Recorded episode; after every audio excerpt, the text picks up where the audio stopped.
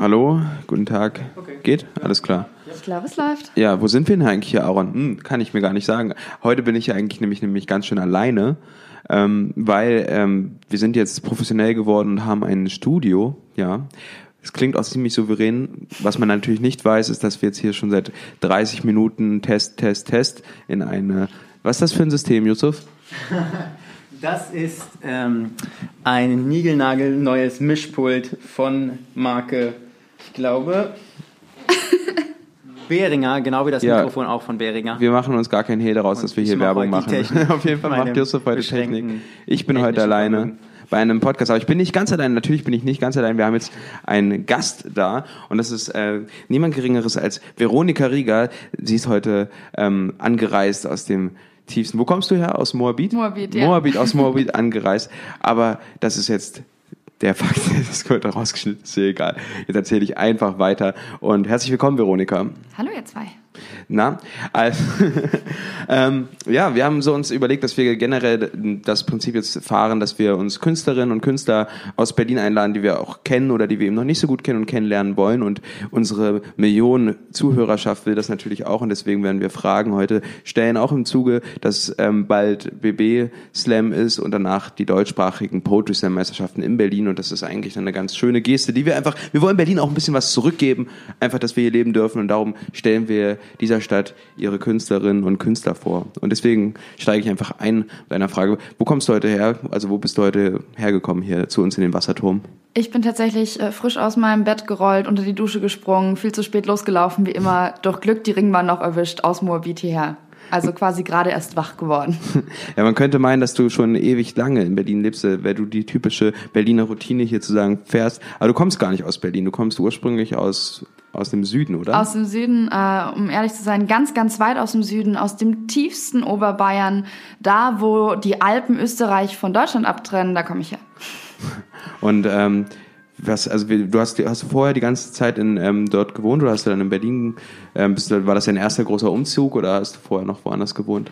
Äh, es war nicht mein erster großer Umzug. Ich bin zuerst von meinem Heimatort, Garmisch-Partenkirchen heißt das, ähm, nach München gezogen und habe dort drei Jahre gelebt, studiert und angefangen zu slammen. Und dann bin ich vor etwa eineinhalb Jahren jetzt nach Berlin gezogen und seitdem hier festgewachsen. Ja, dann mache ich die klassische Frage. Ich finde es eigentlich auch affig, das zu, das zu fragen, weil das ist so, jeder kann das, also dieser, dieser Hass oder nicht, oder die, nicht dieser Hass, aber dieses sich gegenseitig lustig machen, München und Berlin. Aber ich mache es jetzt einfach trotzdem. Was findest du besser, München oder Berlin? Berlin. aber, aber hast du auch beobachtet, als du in München warst, oder? Ja, ja, voll. Alle, also alle in München sind äh, so ein bisschen heimlich neidisch auf Berlin und sagen aber gleichzeitig, ja, wir haben es viel grüner und schöner und entspannter. Und wenn man in Berlin erzählt, ah, ich habe in München gelebt, sind sie alle nur so, ah ja, in München, da wo der Cappuccino 6 Euro kostet, genau da. Ja. Und ähm, ja, man ist sich nicht so ganz einig irgendwie mit den beiden Städten, aber sie können beide sehr viel, nur für mich ist Berlin gerade der richtigere Ort. Aber genau diese, genau diese ähm, Attitüde, wir waren ja beide zusammen in Zürich zum mhm. Beispiel. Und diese, dieses ständige sich über Preise lustig machen, das war, wurde irgendwie zu so einem Selbstläufer, so gefühlt jeder, auch, auch wenn Leute nicht mal irgendwie Kaffee trinken waren, haben sie sich darüber beschwert, wie teuer der Kaffee ist. Also Dabei wussten wir ja alle, was auf uns zukommt, ja, wenn wir nach Zürich alle, fahren. Du solltest vielleicht dir ein wenig Geld einpacken. Aber jetzt die Frage, wie, ähm, du bist ja auch in Berlin eben angekommen und ähm, machst hier auch deine Kunst. Also das ist nicht nur das Auftreten, das ist ja auch, du schreibst gerade an einem Buch. Ähm, bringt dir Berlin als Stadt dich da weiter oder ähm, hättest du das auch in München in dem Ausmaß machen können? Ich glaube, dass mich Berlin als Künstlerin schon weitergebracht hat, weil ich hier einfach nochmal einen ganz neuen Zugang zur Slam-Szene gefunden habe ähm, und ich sehr, sehr warm und herzlich in Berlin aufgenommen wurde und dadurch einfach die Möglichkeit hatte, vieles auszuprobieren, auf größeren Bühnen nochmal zu stehen, viel regelmäßiger noch aufzutreten. Und ähm, das ist quasi dann auch so ein Selbstläufer geworden, dass ich angefangen habe, sehr viel mehr zu schreiben und aufzutreten, als in die Uni zu gehen oder zu, äh, zu Hause zu sein. Und äh, deswegen doch, ich, also meine Kunst profitiert definitiv von Berlin und was auch ist, Berlin hat mehr Eindrücke, habe ich das Gefühl. Auf jeden Fall, also das, äh, das habe ich mir auch gedacht, als ich damals hierher gezogen bin, dass man eigentlich, wenn man die Augen sozusagen, es klingt so, das klingt so ähm, klischee-mäßig poetisch eigentlich, wenn man die Augen offen hält, aber es ist eigentlich so. Also es ist man, doch so. Aber ja. es reflektiert, also Voll. ich weiß nicht, ob es dir auch so geht, aber es reflektiert ja schon irgendwie so deine Stimmungslage gerade wieder. Also wenn du, wenn es hier richtig scheiße geht, solltest du nicht unbedingt äh, U-Bahn fahren ja. gerade oder so. Oder? Ja, Weil dann siehst du auch, was du sehen willst. Dann ja. siehst du die Schore Leute um 13 Uhr und denkst, es ist nachts.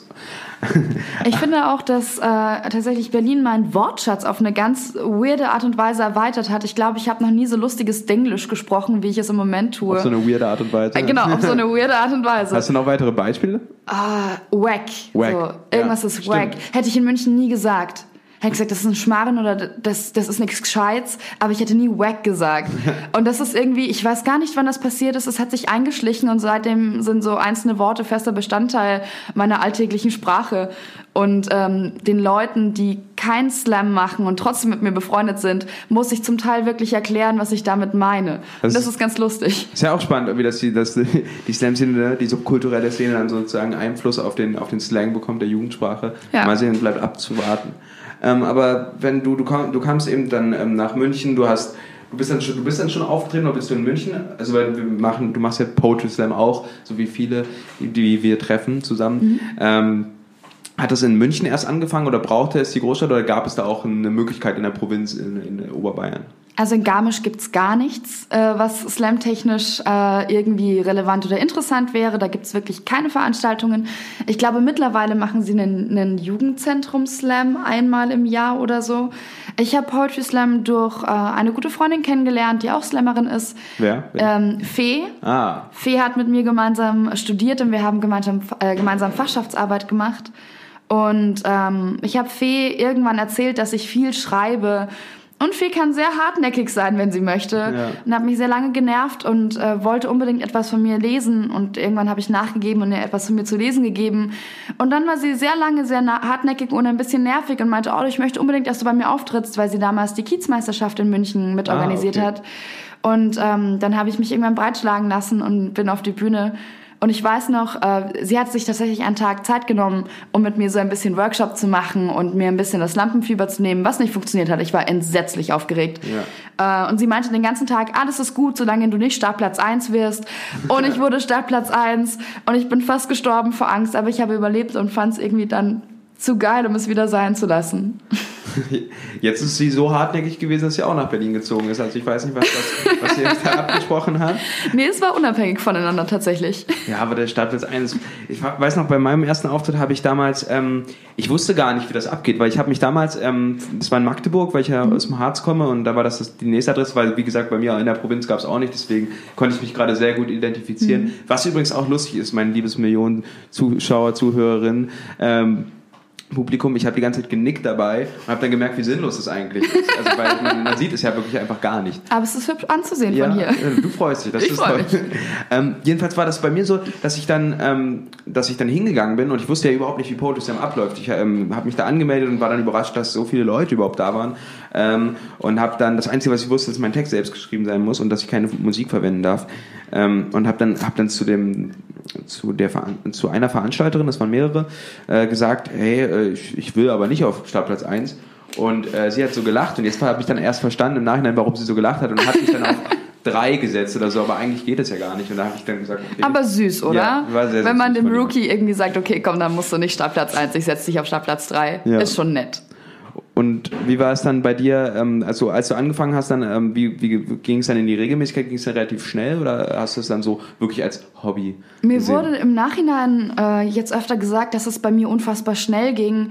Äh, ich habe das damals nicht so wahrgenommen, weil ich mit einigen Leuten befreundet war, die einfach sehr erfolgreich waren in der Slam-Szene und äh, ich das bei denen nur so kannte, dass man regelmäßig ja. irgendwie unterwegs ist, einen Auftritt und äh, auf Touren geht. Ja. Und äh, ich glaube, bei mir hat es ungefähr zwei, drei Monate gedauert, bis ich wirklich jede Woche mindestens auf einem Slam war und dann auch angefangen habe zu touren. Ja, stimmt. Das Touren ist sozusagen eigentlich, ich finde, es gibt dann so, äh, wenn man mehr als, als zwei, drei Mal im Monat auftritt, das ist dann schon so die erste Stufe, ja. ich, wenn man die Schritt dann. Und ich finde, das Touren ist so dann die nächste. So. Das ist nochmal ein ganz eigener Schritt. Ja, ja. Und man wächst viel, viel enger an die Szene ran, wenn man anfängt zu touren, wenn man Leute aus anderen Städten auf einmal kennenlernt äh, und die nochmal so einen ganz eigenen Stil mit reinbringen. Und irgendwie man, man hängt ja dann nicht nur an der Veranstaltung miteinander rum, sondern eben was weiß ich, im Hotel oder in der Künstlerwohnung, man unterhält sich und man merkt irgendwie so, die Szene kann so viel mehr als diese zehn Minuten auf der Bühne. Ja, und das ist so, ich, das ist dann auch mal dieses, dieses Unwirkliche, wenn man sich denkt, okay, was du eben gerade sagst. Und das Coole ist, dass ich damit gleich auf meine nächste Frage gleich überleiten kann. Ich merke, dass diese Überleitung heute gut klappt bei mir, auch wenn ich erst bei der zweiten Frage bin. Ähm, ja, ich brauche das immer so ein bisschen selber, mich selbst ein bisschen anfeuern, wenn Yusuf gerade nicht da ist, der hier einfach nur kritisch auf den ähm, Bildschirm schaut. Wenn ihr ein, ein äh, liebe Zuschauerin und Zuschauer, wenn ihr eine Empfehlung für Yusuf habt, was er diese Woche machen soll, schreibt es in die Kommentare, die es vielleicht geben sollte oder keine Ahnung, schreibt uns eine Mail und Yusuf muss es dann tun. Nichts mit Sport. Das ist meine, das ist nichts mit Sport. Yusuf hatte eine OP hinter sich. Aber das kannst du jetzt auch nicht drei Wochen lang als Entschuldigung für alles nehmen. Nee, nee, aber noch zwei gehen noch. Okay. ähm, jetzt komme ich zu meiner Frage. Ähm, das ist eben, also da, dieses Auftreten ist ja nicht das Einzige, was du machst. Das ist ja auch, äh, du ähm, studierst immer noch, du studierst immer noch. Ich studiere immer noch. Äh, ja, du studierst, äh, du hast angefangen an der LMU, habe ich Richtig. durch die wahnsinnige Recherchearbeit von mir auf Facebook zu sehen, dass du an der LMU studiert hast, Theologie. Ja. Ähm, und ähm, das ist ja dann, du machst siehst dich darin auch als Aufgabe. Du schreibst gerade ein Buch. Genau. Über, über welches Thema schreibst du das Buch, wenn du schon darüber reden darfst? Ich darf darüber reden. Ich schreibe ein Sachbuch über die Frage, warum es heute so schwierig ist, über Glauben zu sprechen und warum wir es trotzdem tun sollten. Okay. Das ist, ähm, das, ist ein, ein, das ist ein großes Feld, was du noch nebenbei machst. wo siehst du da deine Aufgabe drin? Also so, wie vermittelst du? Gibt es, siehst du das als einzelnen Teil?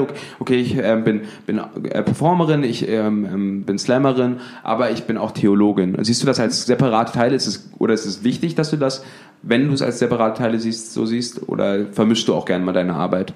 Ich glaube tatsächlich, dass man das in mir als Person gar nicht so leicht trennen kann, weil ich eben Theologin und angehende Pfarrerin bin und Künstlerin. Das heißt, in mir als Person trifft sich das so oder so. Ich versuche aber meine Rollen ganz klar zu trennen. Das heißt, ich würde, wenn ich einen Gottesdienst halte, nicht als Künstlerin auftreten, sondern dann ganz klar in, in der Rolle der Liturgin und Pastorin äh, arbeiten wollen. Und andersrum, ich würde keine Predigt auf einer Slam-Veranstaltung lesen. Obwohl es ja so Preacher-Slams gibt. Ja, aber tatsächlich, also wenn man mich zu einem Preacher Slam einladen würde, ich war noch nie bei einem, ich möchte unfassbar gerne mal hin. Ich würde dem Moderator oder der Moderatorin ähm, die Hoheitsmacht geben, zu entscheiden, auf welche Seite sie mich stellt. Ach so, wie ich, ich weiß gar nicht, wie das abläuft. Äh, also Preacher Slams laufen so, dass äh, eine Gruppe von Pfarrer und Pfarrerinnen ähm, einen Workshop bekommt, wie man gut schreibt, und dann gegen eine Gruppe von äh, SlammerInnen antritt. Ah. Und dann kann das Publikum entscheiden, welche Gruppe gewinnt, eben durch Punkte. Und ich würde mich da tatsächlich, vielleicht würde ich ein Feature machen. Ich glaube, das wäre ja. ganz cool irgendwie. Genau, das habe ich mir auch gedacht, weil ich habe, ähm, als ich das Konzept gesehen, ich glaube, Bo Wimmer macht. Bo Wimmer macht. Genau, äh, Bo Wimmer aus Marburg. Ja. Oder ich weiß, der ist jetzt umgezogen, glaube ich. Äh, der, der macht ja sowas und da habe ich gedacht, äh, dass man äh, einfach Texte schreibt, die äh, so Art Predigten sind. Also deswegen, das So viel ich weiß nicht, aber vielleicht okay. bist du da besser nee, im Bild. Ich habe da keine Ahnung von. Ich habe das nur, habe mir da mein eigenes Bild gemacht. Also, wie gesagt, dann ist das ja für dich sozusagen eine Vermischung drin, aber du, du ähm, wenn du auf der Bühne stehst, predigst du nicht. Nein. Ähm, trotzdem wirst du ja damit konfrontiert eigentlich dann. Also wenn du, also oder von Leuten, die das wissen, eben so wie ich zum Beispiel, dass du Theologie studierst, kommen gerade auch, ich meine, gerade die Slam-Szene ist ja eine äh, subkulturelle Szene und auch eine eher, ähm, ich würde sagen, linksliberale Szene. Ja, auf alle Fälle. Wo auch nicht selten äh, Glaubenskritik auch kommt, auch gerade an der Institution Kirche, ähm, generell an der, am Glauben an Gott an, an sich, kommt öfter mal so Nachfragen, kritische Nachfragen, wie gehst du damit um oder kommt das überhaupt auf dich zu? Ähm, das Lustige ist, dass die wenigsten Leute ähm, entweder wissen, dass ich Theologie studiere, obwohl ich es wirklich nicht verstecke, ja. ähm, oder äh, das in ihrem Kopf irgendwie gut mit meiner Person vereinbaren können. Ich hatte erst im Backstage wieder diesen wunderschönen Satz einer Freundin, ach Froni, ich habe schon wieder ganz vergessen, dass du ja Pfarrerin wirst. Also die Leute können sich es irgendwie nicht merken oder nicht vorstellen. Und ähm, wenn ich das dann aber anspreche und ihm sage, hey, ich, äh, ich fand deinen Text spannend, weil ich studiere dieses Fach, dann ähm, kommen total schöne Gespräche zustande und gerade auch, wenn kritische Texte, die ich wahnsinnig wichtig finde. Also ich finde es unfassbar wichtig, dass man eine Institu äh, Institution wie die Kirche, die ja wirklich viel Scheiß in ihrer Geschichte gebaut hat und noch immer nicht makellos ist, äh, dass man die kritisiert und dass man daran rumrüttelt und dass man auch sagen darf, ich finde find das nicht cool, was ihr macht. Ich finde nur, man darf den Leuten ihren Glauben nicht absprechen. Das ist ein Punkt, wo ich äh, tatsächlich einschreiten würde. Und ich finde auch, dass man einen Glauben nicht über einen anderen Glauben stellen darf. Das sind zwei Grundsätze, da würde ich einfach nicht als Lämmerin oder als Pfarrerin, sondern als Person irgendwann sagen, ey, sag mal, hm, hängt's? Ja. Äh, aber ansonsten finde ich Gespräche über, über Religion und Kirche in Backstage oder äh, danach beim Bierchen wundervoll und äh, habe sehr viel schon von anderen Leuten dann auch von sich persönlich gelernt, weil Leute auf einmal anfangen, sehr persönliche Sachen zu erzählen. Ja, ist ja auch eigentlich so eine Sache, die eigentlich oft, oft fehlt. So, so, so, ein, einfach, mal, einfach mal eine Diskussion über Religion, einfach mal dazwischen, so zwischen den ganzen, hier, was, was war dein Text jetzt und das mache ich hier in meiner Stadt und so, einfach mal über Religion zu diskutieren. Das fehlt auf vielen Bühnen. Wir sollten das irgendwie etablieren. Ähm, damit hast du ja auch eigentlich schon deine Aufgaben, so die, die du selber so siehst als eben angehende Pfarrerin ähm, beschrieben, aber wo siehst du denn deine Aufgabe so als Künstlerin? Also wenn, wenn Leute eben auf Bühnen stehen, ist es ja meistens natürlich so, ich glaube bei vielen, bei mir war es auch am Anfang so, ja, ich habe halt Bock drauf, ich möchte Text schreiben und will natürlich gerne auch einen faktischen Grund haben, aufzutreten. Also weil sonst nur für mich schreiben, das macht zwar Spaß, aber in der Regel wollen ja Leute auch gehört werden, die schreiben oder wollen gelesen werden. Und ähm, bei dir, wie war das bei dir? Also hattest du gleich eben dieses über die, die Bockschwelle hinaus sozusagen? Ich fand es sehr, sehr faszinierend. Äh, in München damals fünf Minuten, hier in Berlin meistens ein bisschen mehr.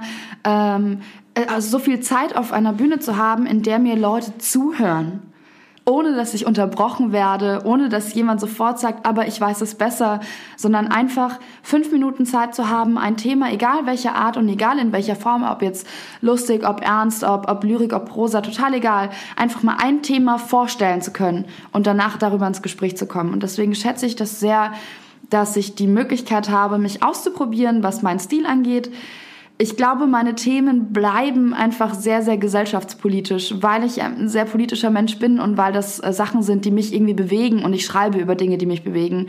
Aber in welcher Form man die dann darbietet, kann man ja immer noch mal ein bisschen ändern. Und ich finde die Reaktion der Leute auf, auf Texte und auf meine Texte unfassbar spannend. Ja, Leute, die dich kennen ähm, und auf Bühnen gesehen haben in Berlin, was ja auch äh, wahrscheinlich der Fall sein kann, weil du eigentlich auch fast auf, also in der kurzen Zeit, in der du hier bist, bist jetzt ein Jahr in Berlin, glaube ich. Ja, ja ungefähr ein Jahr. Ähm, warst du ja eigentlich fast auf allen Bühnen hier, also auf allen Slams eigentlich schon, oder? Und ich glaube, bis auf den von, von äh, Sarah und Daniel habe ich alle gesehen. Uh, Peace, Love and Poetry, Sarah Rosetti, falls du zuhörst, einladen.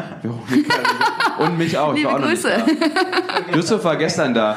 War schön. War sehr schön. Ich komme wieder zurück zu meiner Frage. Danke, Yusuf, du distractest mich einfach so hier so. Das ja, das ist, ist, ja, ist ja nicht so schlimm. Yusuf hat gerade erzählt, dass er auch einen tollen Tag hatte. Ja. ähm, Jetzt zu der Frage zurück. Also dadurch, dass, du, dass Leute eben dich kennen und wissen, dass du auch eben eher kritische Texte schreibst oder gesellschaftskritische Texte ähm, und diese kritische Schreibe dann kombiniert mit deinem Theologiestudium, was ja eben so von der Draufsicht, wenn ich jetzt so als, ähm, wenn ich jetzt so richtig das lesen will und äh, denken will, was ich äh, was ich mir in meinem kleinen Fantasiekopf ausmale, dann sehe ich in deinem Steckbrief so, ja, kommt aus Oberbayern, studiert äh, Theologie, ähm, geht nach München, aber dann kommen eben, also das ist eben, dann, dann hat man ja schon ein sehr konservatives äh, Klischeebild vor sich, aber dann kommt eben dazu, dass du bekennende Feministin bist, dass du sehr äh, aktiv bist, dass du gesellschaftskritische Texte schreibst und dass du eben ähm, dann in diese bunte, äh, aufregende Stadt gezogen bist. Wie waren da die Reaktionen von deinem Umfeld, also deinem wirklich engen sozialen Umfeld aus äh, Oberbayern oder aus deinem früheren, ähm, früheren, aus deiner früheren Zeit? Also gerade auf diese Vereinbarung äh, Theologiestudium, angehende Pfarrerin, aber gleichzeitig Künstlerin und äh, einem Buch, was schon Debatten hervorrufen wird, wahrscheinlich. Vermutlich wird es das. ähm, mein, mein Umfeld aus meiner Heimat hat nicht so positiv darauf reagiert, als ich gesagt habe, dass ich nach Berlin ziehe, was weniger an der Stadt lag, als mehr an der Tatsache, dass ich dann wirklich, wirklich weit weg wohne. Ja. Weil von München nach Garmisch fährt man eine Stunde mit dem Auto, von Berlin nach Garmisch fährt man so sieben Stunden mit dem Auto. Das ist dann durchaus nochmal einfach ein Unterschied. Aber ich glaube, dass mittlerweile meine Freunde von zu Hause, meine Familie verstanden haben, wie gut mir diese Stadt tut und wie wohl ich mich hier fühle und wie zu Hause ich hier bin. Und ich glaube, dass ich als Person, ich ziehe Gegensätze an und ich glaube, Gegensätze mögen mich sehr. Und ich halte das aber ganz gut aus. Also obwohl ich vielleicht aus einem konservativen Ort komme und äh, ein vielleicht konservatives Studium studiere oder Fach studiere, äh, alles andere als ein konservativer Mensch bin, sondern sehr liberal, sehr links ähm, sehr feministisch. Und das funktioniert aber ganz gut und ich mag es sehr, darüber mit Leuten ins Gespräch zu kommen, weil viele Leute wirklich erstmal ein Problem damit haben. Das ist, ich finde, das ist eine gute Herangehensweise und eine gute Aussage. Jetzt kommen wir aber wirklich zu der abschließenden und wichtigsten Frage, die äh, auch alle beschäftigt. Äh, was hast du dir fürs neue Jahr vorgenommen? Oh shit. Ähm, was habe ich mir vorgenommen? Ich wollte auf alle Fälle aufhören zu rauchen. Aber in Berlin rauchen alle, das heißt, es wird sehr schwierig. Ich habe mich auch schon danach gefreut, mit dir eine zu rauchen. Jetzt, äh, ich glaube, Nächstes Mal macht Josef das in der ähm, Ich möchte gerne äh, weiter sehr viel auftreten. Ähm, und gut rumkommen. Ich habe gerade wahnsinnig Bock, meine Kunst zu machen. Ich habe sehr viel produziert über die, die Weihnachtsfeiertage und Bock, das jetzt auf die Bühne zu bringen. Äh, ich möchte sehr fleißig in meinem Buch arbeiten und ansonsten offen sein für alle Möglichkeiten, die kommen und dann gucken, was passiert. Ich glaube, es wird ein gutes Jahr. Sehr gut. Wann, wann kommt dein Buch raus? Weißt du es schon? Im Februar nächsten Jahres ist Februar es nächsten Jahres folgt Veronika Rieger auf Facebook. Hast du in Instagram? Heißt ja, du, glaube ich, Rieger Rose mit Rieger IE. Und ähm, ja, vielen Dank. Vielen Dank, ihr zwei.